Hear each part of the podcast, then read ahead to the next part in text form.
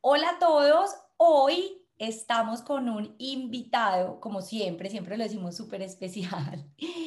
Hoy vamos a hablar de calzado latinoamericano, particularmente de Colombia, de una marca que nace en Medellín y hoy tienen una trayectoria supremamente fuerte en el mercado, pero no voy a hablar mucho. Yo quiero que el personaje que está hoy con nosotros nos cuente todo.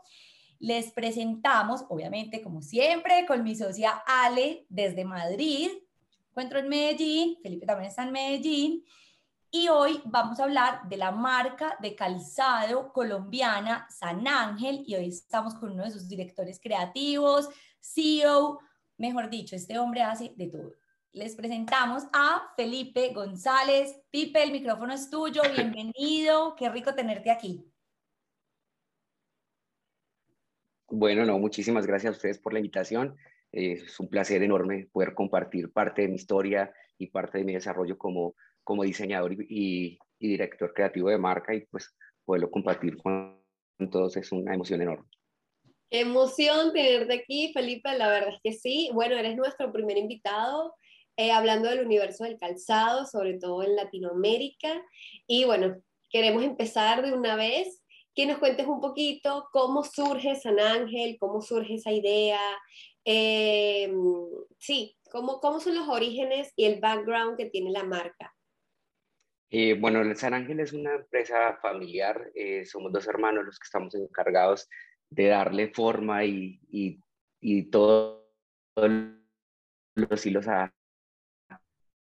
a, esta, a esta hermosa hace ya eh, 23 años.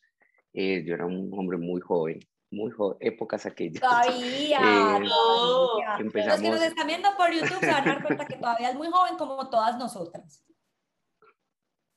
la luz no ayuda, la luz no ayuda.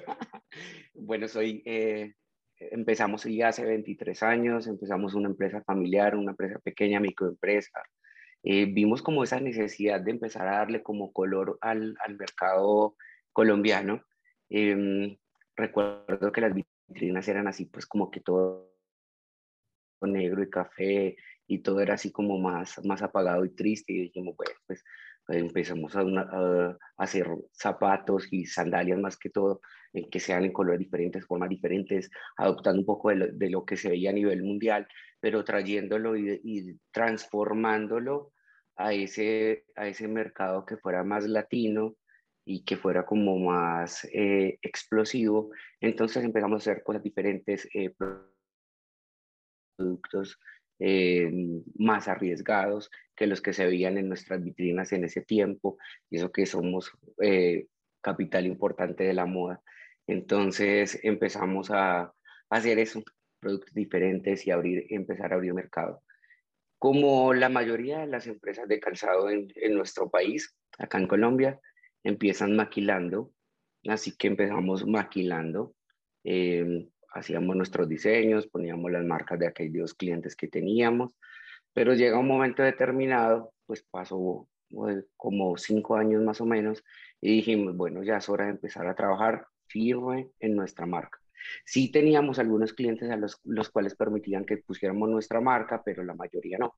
Así que cuando tomamos esa decisión, no vamos a maquilar más, vamos a empezar a trabajar en nuestra propia marca, a hacer nombre y a hacer patria. Entonces implicaba dejar muchos clientes que teníamos en ese momento, pero eh, yo creo que todas las decisiones tienen que abarcar eso, eh, un futuro que, que, proviene, empezar a, a mochar algunas cosas, a podar algunas cosas que teníamos y esas decisiones pueden desencadenar muchos frutos o, o algunos momentos de crisis. Pero creo que así, a la hora de sembrar, siempre hay que revolver la tierra, y para poder poner la semilla.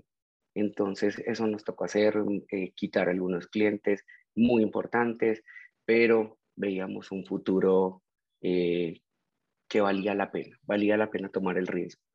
Y así empezamos, eh, empezamos ya con, bajamos mucho la producción, pero empezamos a hacer nuestra propia marca. hacer nuestros diseños y solamente como política principal era eh, nuestra marca. No importaba qué tamaño de clientes llegara a pedir nuestro producto, pero si no era con nuestra marca, no salía. Y creo que esas decisiones tan fuertes son las que nos han ayudado a, a progresar y a mantenernos como marca durante tanto tiempo. Acá en el mercado colombiano se, ve, se evidencia algo y es que eh, muchos jóvenes eh, salen de, sus estudios o simplemente ven una oportunidad de negocio, hey, vamos a poner una marca de, zapatos o de bolsos y son marcas que duran uno o dos años como máximo y luego se, se van al piso. Entonces, poder decir que nosotros como marca sin punto de venta directo eh, físico, podemos llevar 23 años en el mercado, creo que es un logro enorme, es un logro gigante. Y fuera de eso, tener un posicionamiento de marca como el que tenemos ahora, sin tener ese punto de venta físico, es un logro enorme porque eh, nuestro mercado no está acostumbrado a las ventas web ni a, las, ni, ni a todas estas ventas virtuales. Apenas a raíz de, de, de pandemia eh, se empieza a ver ese cambio en el mercado y se está acomodando. Ni siquiera es que podemos decir que estamos muy fuertes en eso, que hemos avanzado enorme en, en todas las ventas eh, web. Todavía hay muchísima gente, creo que es la mayoría que dice, no, prefiero medírmelo, no, prefiero ir a una tienda física, pero ahí vamos en ese proceso. Creo que es un proceso lento pero seguro. porque finalmente a eso tendemos todos. ¿Desde hace cuánto tiempo tienen la venta web? ¿Desde hace 16 años? No, no, no, no. Nosotros empezamos eh, también con los con distribuidores de nuestra marca en las ciudades más importantes. Eh, luego ya tomamos algunos otros países eh, como Costa Rica, Ecuador, eh, Nueva Zelanda, em, Bolivia, Chile. Em, y ya de hace unos eh, dos años hacia acá, sí dijimos, bueno, vamos a empezar a hacer nuestra, nuestra distribución directa a través de, a través de la web, eh, redes y todo, todo ese mercado virtual que, que, se, que se abrió, que se abrió y que ya veníamos eh, trabajándole durante mucho tiempo. Resulta que teníamos una estrategia un poco particular porque eh, teníamos eh, nuestras redes sociales y teníamos nuestra página web, pero a la hora de la compra del, del consumidor, ya entonces lo, lo dirigíamos ya, ah, bueno, yo quiero este zapato, listo, lo puedes encontrar en tal distribuidor si estás en tal ciudad, si estás en este país, lo encuentras en tal, en tal em, almacén. Y ya desde hace eh, dos años, sí, dos años, eh, dijimos, listo, ya no vamos a estar eh, redirigiendo al, al, consumidor, vamos a reducirle como todo ese tránsito, porque es difícil. Ustedes como mujeres lo saben que quieren algo y lo quiero ya, y no quiero que me estén diciendo, ah, no, sí, ah, está bien, yo quiero, vaya a tal parte, en tal parte lo encuentra, sino directamente, lo quiero, lo tienes. Entonces, eh, si desde hace como unos dos años empezamos a, fortalecernos en estas ventas eh, directas, en acortar el camino eh, de encuentro entre el consumidor y el producto.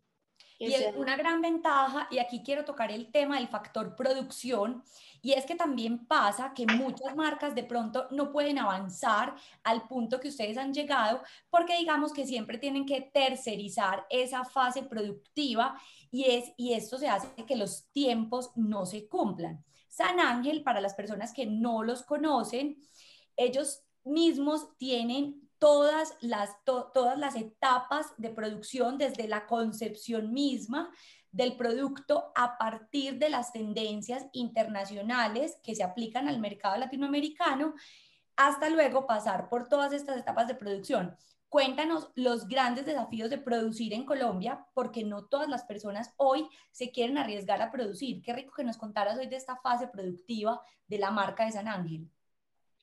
Bueno, nosotros, eh, eso es muy importante, no solamente somos una marca, sino que somos también una empresa de producción, entonces todo está bajo nuestro control.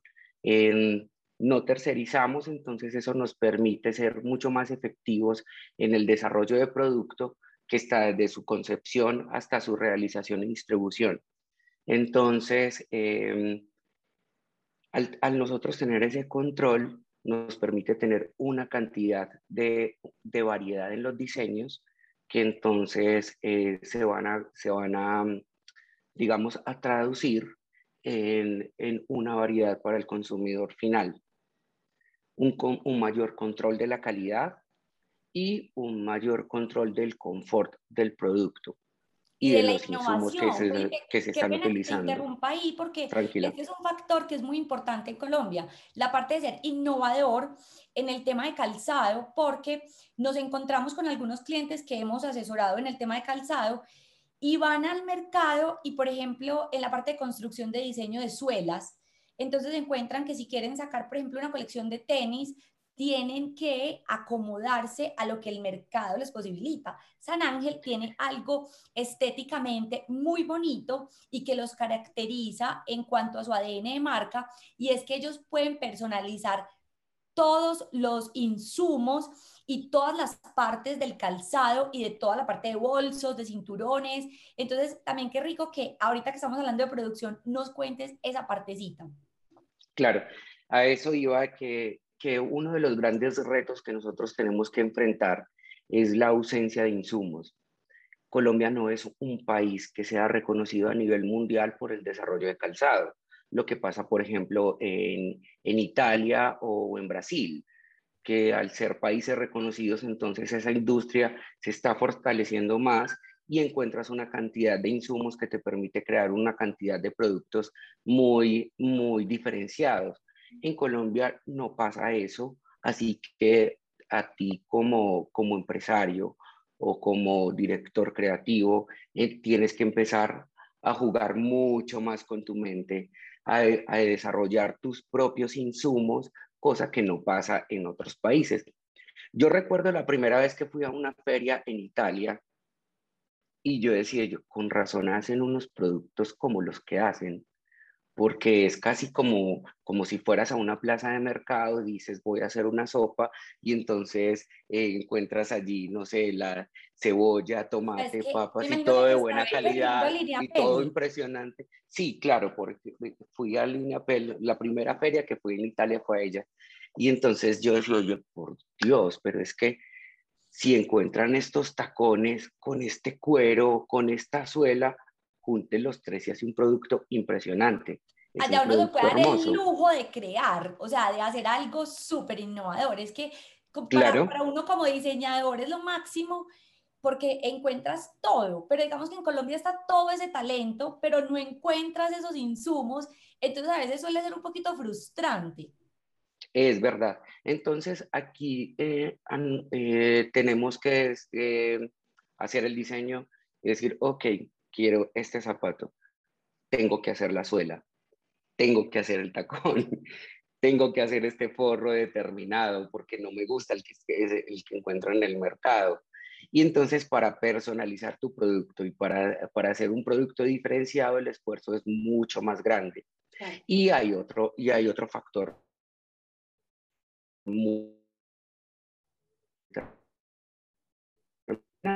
Ay, Felipe, te quedaste.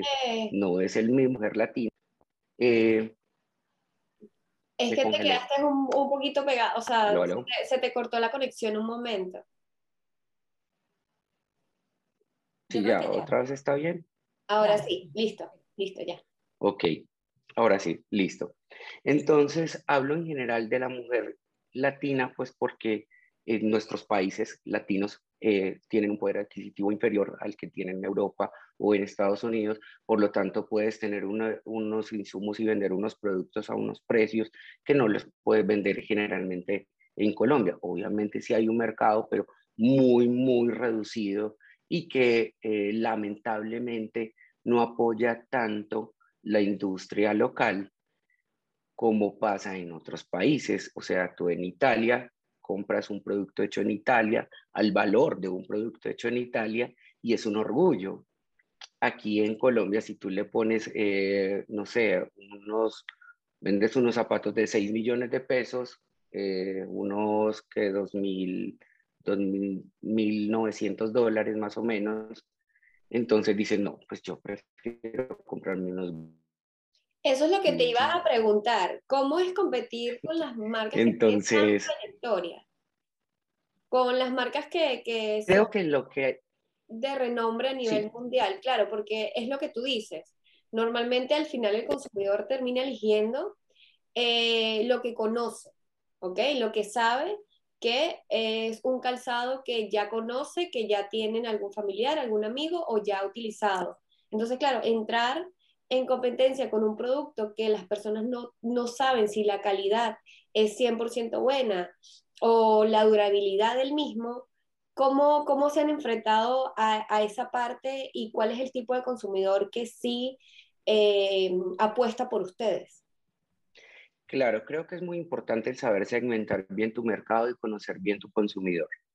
Eh, yo sé que mi consumidor no no va a estar eh, comprando ese tipo de productos que tienen estos precios tan altos, que tienen rangos tan altos. Si bien mi producto una calidad 100%, cuestión de porque utilizo los mismos herrajes bañados en oro 24 quilates, son mis porros y también hechas a mano y tienen exactamente las mismas composiciones. Em, este, este consumidor no puede estar dispuesto a pagar ese dinero porque el, el como te contaba ahorita, el nicho de mercado es supremamente reducido. Entonces voy identificando cuáles son las necesidades que tiene, sus gustos, sus eh, inclinaciones a la hora de la compra y a ese consumidor voy. La afinidad que genero de marca es supremamente importante. Y el, mira, hay algo que, que es súper determinante. Es que yo no quiero competir con una marca grande a nivel mundial. Vale. Eso no me interesa. Me interesa es mi mercado, mi mujer latina, mi mujer femenina, mi mujer romántica. Ella tiene la total libertad de comprar mi producto o cualquier otro. Eso lo entiendo, eso lo asumo, porque ¿qué pasa? Muchas marcas dicen, no, yo entiendo, yo sé como que mi consumidora eh, es libre, pero le hago esto y esto para engancharla. Yo muestro mi marca, yo cuento la historia que hay detrás de cada colección y mi consumidora se enamora libremente si esa historia la tocó, si esa historia le llegó, ella va y compra el producto porque sintió esa conexión. Entonces, eh, aunque digamos que a nivel de mercado y a nivel eh, más administrativo este tipo de cosas no se valoran porque sencillamente no le puedes poner número y no la puedes llevar a una tabla de Excel, eso como marca lo tenemos muy claro y eso es lo que nos ayuda a segmentar y uh, no puedo decir asegurar el éxito de una colección porque eso nadie lo puede hacer, nadie puede asegurarlo, pero, pero sí nos ayuda a mantenernos como marca y fieles a nuestro ADN. Entonces, primero, no me interesa competir con marcas eh, internacionales, eh, no me interesa, es que yo quiero ser como tal marca, como aspiracional.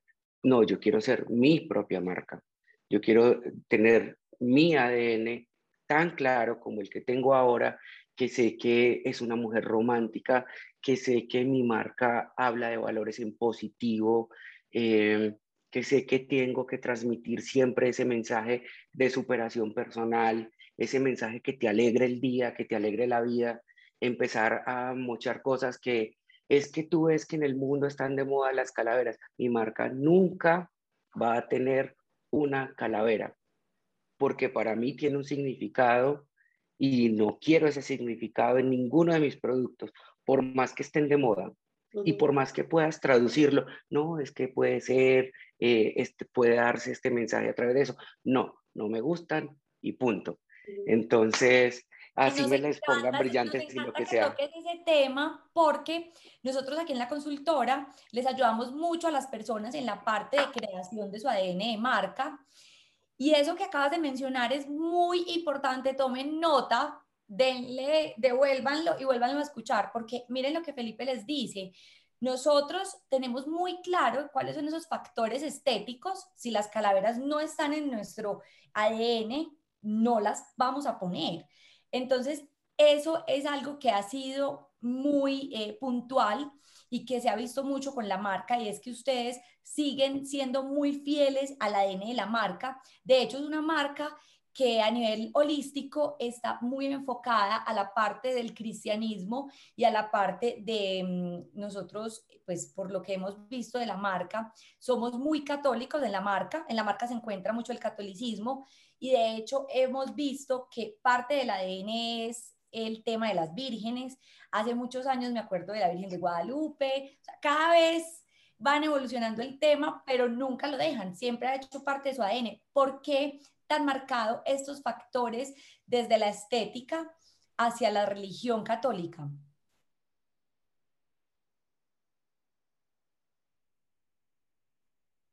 Para Como te comentaba, eh, somos a lo que, a lo, hola, otra vez volvió. Ya, ya volví. Como que te comentaba, fieles a lo que nosotros somos, somos, eh, Jaime y yo somos, pertenecemos a una familia católica, pues nosotros somos hermanos, y para nosotros es fundamental el hecho que con nuestra labor y con nuestra función podemos llevar ese mensaje positivo a la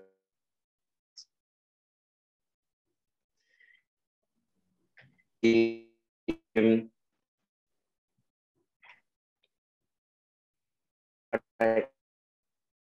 parte del ser humano hace parte así que no abierta sin penas, sin, ay, es que esto puede que a alguien le choque, esto puede que, que lo acepten o que no. Hay mucha gente que no, que no concibe estas imágenes o estas devociones, entonces no lo hagamos, no, es, somos nosotros, en nuestro ADN, en nuestra, en nuestra firma, lo ponemos siempre como un homenaje. Y hay quienes les gusta y otros que no les gusta, pero es nuestro ADN es nuestra, nuestra devoción, es nuestro homenaje y es el regalo que queremos darle a todas esas consumidoras, darle ese pedacito de fe y ese pedacito de devoción y de convicción que sabemos que a nosotros nos funciona y nos hace la vida más alegre, más feliz, como no darle ese momento a, otras personas. Entonces, eh, hace parte de la estética de nuestra marca, igual es San Ángel, de una vez estamos dando una imagen eh, más espiritual más y, de, nuestra devoción y nuestra religión católica. Entonces, eh, ahí, está, ahí está presente porque hace parte de lo más profundo de nuestros más eh, arraigos de familia y de fe. Hace parte, hace parte de la marca esa estética religiosa. No es un insumo que explotamos como estrategia de venta, porque eso es muy bacano y me parece muy importante decirlo. Muchas veces se toman este tipo de influencias religiosas o de influencias que hagan parte, digamos, alguna, alguna comunidad o algún segmento de nuestra sociedad como estrategia de ventas. Para nosotros no es una estrategia de ventas, para nosotros es una convicción que, es, que creo que la hemos eh, transmitir también que ha tenido tanta aceptación. Como te decía ahorita, hay gente que no le gusta simplemente, pero la mayoría sí le gusta, la mayoría lo acepta y la mayoría lo compra y lo consume.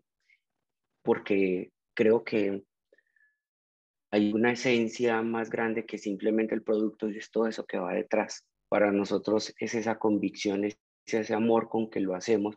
Mira, cada pieza, yo, esta última colección que se llama Yo la Reina, hacíamos un, hacemos un, un homenaje a la reina y es la Virgen María. Entonces, cada bolso yo decía, no, no voy a permitir que nadie lo pinte, yo mismo lo voy a pintar. Así me toqué multiplicarme en 500 para pintarlo, pero yo quiero hacerle los rostros a la Virgen. A cada Virgen le voy a hacer los rostros yo. No que nadie los haga, que yo, los hago. Y yo, mientras que lo hago, yo hago mi, mi oración y lo hago con tanto amor que creo que eso se transmite y se convierten en piezas que son unos must de la marca y que son unos bestsellers increíbles. No, buenísimo. Además, el que está identificado con la marca, sabemos que las personas van creando identidad con las marcas y ya debes tener un nicho de mercado y es más, ni siquiera nicho, yo creo que es mucho más grande que el nicho, que se identifica perfectamente con esta parte de la marca y también es válido. Es válido cualquier idea y concepto que se quiera plasmar en una marca desde la estética porque de alguna manera vas creando esos vínculos con esa parte del mercado. Nos parece supremamente válida la explicación. Además es súper clave lo que estás diciendo, porque es que nosotros como consultora y todas las personas que nos están escuchando y nos están escuchando clientes, saben que nosotras siempre indicamos que no tienes que incluir todas las tendencias y no le tienes que gustar a todo el público. En este mundo hay espacio para todos, hay marcas para todo el mundo y tú tienes que ser fiel a ti mismo y eso es lo que ha hecho San Ángel. E incluso miren, hay un hecho a mano por el propio CEO de la empresa, así que de verdad que es increíble. lo que nos acaba de decir es espectacular. Incluso eh, nosotros queríamos preguntarte, justo por la última colección de Yo la Reina, yo quería saber en qué te habías inspirado, ya nos acabas de, de indicar.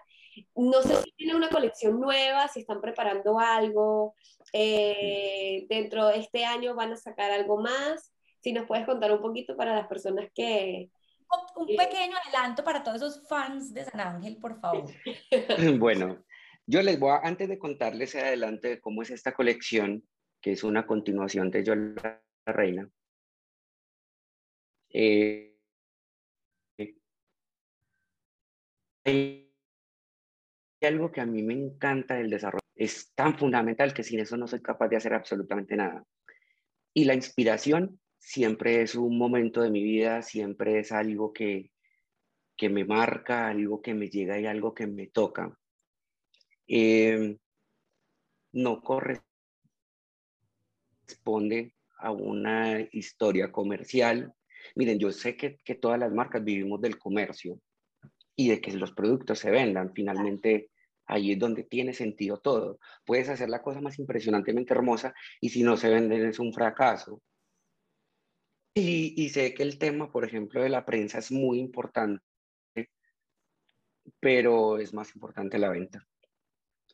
Pero nosotros ahí en el desarrollo de colección y como marca, siempre tratamos de alejarnos desde lo, de lo comercial y, e irnos a lo vivencial, que es lo que te va a hacer vibrar y lo que va a hacer que, que, que esto no sea un fracaso para ti a nivel personal, puede que sea un éxito en ventas, pero a nivel personal sea un fracaso porque simplemente te vendiste, vendiste tus esencias. Y la colección, las colecciones y las inspiraciones siempre nacen de momentos. Acá en este mismo comedor desde donde les estoy hablando, nació una colección que se llamaba Paz en la Tormenta. Por ejemplo, estaba pasando por situaciones personales muy adversas y, y, yo siempre rezo el rosario aquí en este lugar que ve en la mañana. Entonces, rezando el rosario, y yo tan, tan, tan, tan. Y siempre se me veían las palabras, paz en la tormenta, paz en la tormenta. Y yo no, yo quiero que la colección se llame Paz en la tormenta. No tenía nada que ver con algo comercial de ese momento.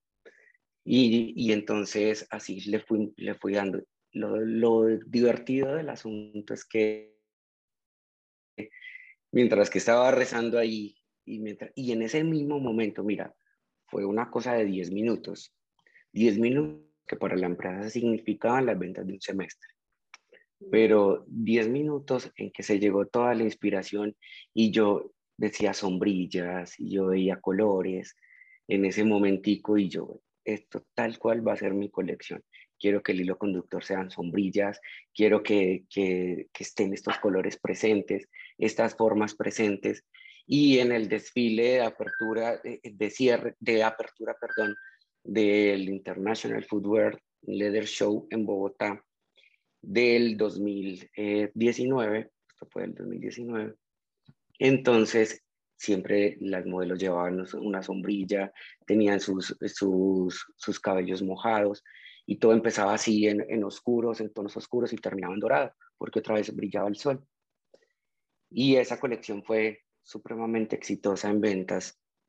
Y luego eh, estaba escuchando yo una canción, estaba también algunas cosas familiares, cosas también personales de momentos difíciles de salud que estaba, que estaba enfrentando. Y, y, y veía yo, o sea, necesito volver a respirar, necesito volver a, sentirme así libre y tranquilo. Y dije, ok, mi colección se va a llamar Vuelvo a respirar. Y quiero naturaleza y quiero eh, oxígeno y, y, de hecho una referencia se llamaba oxígeno.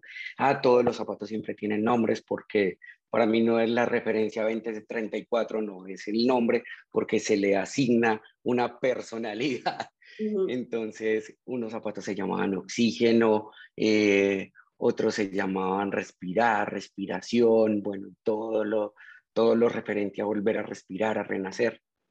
Y ¡pum! Eso fue 2020, primer semestre, cuando tú, pandemia, cierre y otra vez la necesidad de volver a respirar. Y entonces, cuando yo presentaba esa colección en, en Colombia Moda el año pasado, y, y los previos, pues porque se hizo unos previos y, decían, pero esto es como tan premonitorio, porque justamente hablo yo de volver a respirar y empieza el tapabocas y todos que queríamos ya quitarnos todo y volver a tomar bocanadas de aire. Y, entonces el momento en que se concibió la colección no tenía nada que ver con lo que iba a suceder y mira cómo se volvieron las cosas como premonitorias. Una colección que fue supremamente exitosa en un momento donde las ventas estaban por el suelo para todas las compañías, para los almacenes, para los fabricantes y todo estaba cerrado, las ventas por el suelo y nosotros es con una colección tan exitosa en ventas, no solamente a nivel de prensa, no solamente a nivel de reconocimiento, sino en ventas. Entonces eso era una bendición enorme, un, un milagro enorme. Y esta colección, Yo la Reina, mire, pues ya voy entre las colecciones para hablar de la última. Entonces, eh, si hablo mucho me callan y no hay no, para nada. El micrófono es tuyo. Esta colección de Nos encantan estos procesos creativos porque sabemos que nos escuchan muchos diseñadores en potencia. Entonces, qué rico porque nos estás contando algo que es muy importante, que a muchas personas eh, las inquieta, que es la parte de creación de colección. Y nos han preguntado muchísimo cómo se inspiran los diseñadores. Entonces, aquí no solamente estamos hablando de calzado, sino que les estás dando a conocer a las personas que nos escuchan todo esto alrededor del tema de de dónde viene la inspiración y cómo esta al final se materializa. Sigue contando que estamos ¿Cómo se justifica también? Porque mira cómo lo está justificando todo y la humanización de la marca. Me encanta, me encanta todo. Sí, ese... bueno, entonces resulta que yo la reina, bueno, yo soy un fanático de la historia, me encanta la historia. Entonces, eh, y a mí me encanta pues eh, la, la, reina Isabel la católica y y lo que hizo, pues sus logros eh, me encantaban y esa fuerza que tenía. Y entonces leía sobre ella y todo eso. Y, y cuando veía sus cartas firmadas, yo, la reina, no saben lo que a mí me daba. Yo, ¿qué es esta fuerza que tiene esto? Como que yo, la reina, o sea, no necesito ni siquiera decir nombre porque yo soy la reina y yo mando y yo dije, y me encantaba. Y esa actitud de esa mujer de ese tiempo, con esa determinación, con esa fuerza de todo el mundo en contra de ella, y ella no, yo voy por allá, es que yo mando y es que yo hago, y, y, luego demostrar que sí estaba en lo correcto, que no era simplemente una imposición, sino tengo la razón por esto y por esto, y ver que sus cosas funcionaban. Entonces, eso se me parecía tanto a esta mujer actual y yo decía, es que es una mujer admirable, ¿cómo es posible que pueda mantener a su familia eh, unida en medio de un encierro, en medio de una crisis económica y sigue esa mujer ahí fuerte, esa mujer manteniendo su hogar, esa mujer que le ha tocado hacer tantos cambios como los que nos han tocado días de nuestras vidas y entonces eh, merecer y esa fuerza de yo, la reina, esa personalidad que, y esa imposición, no, eso me encantaba. Te dije, bueno, esta colección se va a llamar Yo, la reina. Y como es una mujer que es tan, tan diversa, pues entonces, y desde este momento me encantaba el tema de los grafitis y, yo, bueno, pues unos grafitis y que tengan los diferentes rostros de esta reina. Entonces, esta reina es rubia, es pelirroja, es, es morena. Y así estaba, y así lo, lo imprimimos en, en nuestro estampado de la colección, que era un graffiti con todas estas caritas, esas coronas hechas a mano, esa reina que ya no está en un castillo, sino que está en un apartamento o está en una casa. Entonces, eso, ese homenaje era divino. Y yo decía, y, bueno, y esta reina tiene una cantidad de atributos que la hacen realmente una reina y no porque simplemente tiene una corona, sino porque es bondadosa, es caritativa, es femenina y de hecho ahí salieron los nombres de toda la colección. Entonces los zapatos de, de esta colección, Yo la Reina, se llaman así. Caritativa, bondadosa, bondadosa, fervorosa, hermosa, respetuosa, y todos son esos atributos de esa reina. Y entonces luego me encantaba para esta colección yo, e, esas flores y cómo esas flores dejan de ser esas cositas como tan tiernas y tan, y tan romanticonas y, y, y delicadas, sino que empiezan a tener más fuerza esas flores en blanco y negro, en colores así súper claros y definidos y, me encantaba el tema de los bichos, entonces eh, todos estos apliques de, de abejas, cucarrones, esto parece un jardín, esto es el jardín de la reina. Y así se llama esta colección, se llama el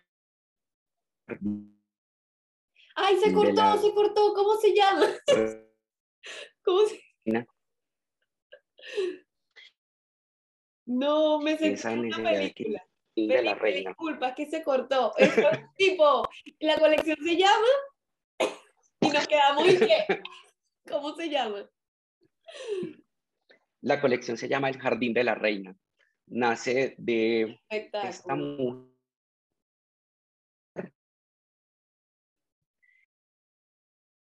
Esta mujer a su casa y dice, quiero mi jardín quiero mis flores y quiero ver afuera qué está pasando. Entonces ve que su jardín eh, tiene unas flores fuertes en blanco y negro, eh, tiene unos bichos dorados eh, y empieza a ver todo lo que está sucediendo alrededor, amando su jardín. Entonces así se llama el jardín reina. Es una colección que a invierno nuestras colecciones, eh, digamos que en cierta forma van un poco en contra del calendario internacional, porque eh, estamos muy, muy ready to wear, entonces hacemos la colección y, e inmediatamente está en el mercado. Eh, es una colección otoño-invierno.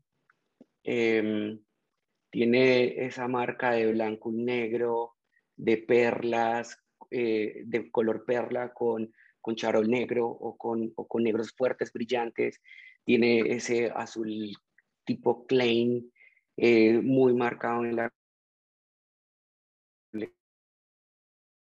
Tiene un verde esmeralda fuerte, que hace una colección muy fuerte. Por supuesto, el rojo está en todas partes, porque es como la vida y la alegría de este, de este jardín. Y, lo hace al dorado presente, los, los metalizados fuertes, eh, hacen que esta reina tenga sus joyas. Entonces, él hace una colección con toda esa personalidad fuerte y definida de la reina, pero trasladada a un, a un jardín. Así que los nombres de esta colección son de esas flores que tiene la, eh, esta reina en su jardín. Tiene azucenas, tiene lirios, tiene crisantemos, tiene cartuchos, eh, y así son los nombres de estas referencias de la colección que estaremos lanzando el próximo 23 de julio. así que Natalia. Ya para ese 08. Obvio. Obvio. Entonces estaremos haciendo, el lugar está por, está por definir ya. O sea que se va a eh, la Feria de Colombia. publicando el lugar del lanzamiento. Sí, va a ser un previo a la Feria de Colombia Moda. Eh, y va a ser también, como les comentaba, algo ready to wear. Entonces lo mostramos el día siguiente, está disponible para, para, su, para su venta. No, buenísimo. Felipe González, gracias por transmitirnos toda esa pasión, toda esa historia de tu marca, que estamos seguros que muchas personas conocen San Ángel, pero a lo mejor no hayan tenido esta gran oportunidad de escuchar todo alrededor del ADN de tu marca, de la producción, de la posición de la marca en Colombia. Como siempre les decimos, aquí nos podríamos quedar todo el rato, más de una hora, dos horas, porque siempre va a haber tema, porque esto nos apasiona y vemos que a Felipe también. De nuevo, una vez más, a todos los que llegaron hasta esta parte del capítulo, muchísimas gracias. Nos encanta compartir todo este talento de la moda latinoamericana. Felipe, una vez más, muchas gracias. Mil, mil gracias, Felipe, por estar el día de hoy. Gracias a ustedes por la invitación. Bueno, recuerden que nos vemos el próximo domingo. Gracias por la invitación, gracias por tener en cuenta. No, claro que sí, siempre estaremos súper pendientes el 23 de julio para ver esa colección, que se ve espectacular. Así que bueno, para todos los que nos están escuchando, recuerden que la mejor forma de acompañarnos eh, a todas las personas que somos creadores de contenido es dándole like y compartir sobre todo para que le llegue a mucha gente. Así que bueno, les mandamos un beso y nos vemos el próximo domingo.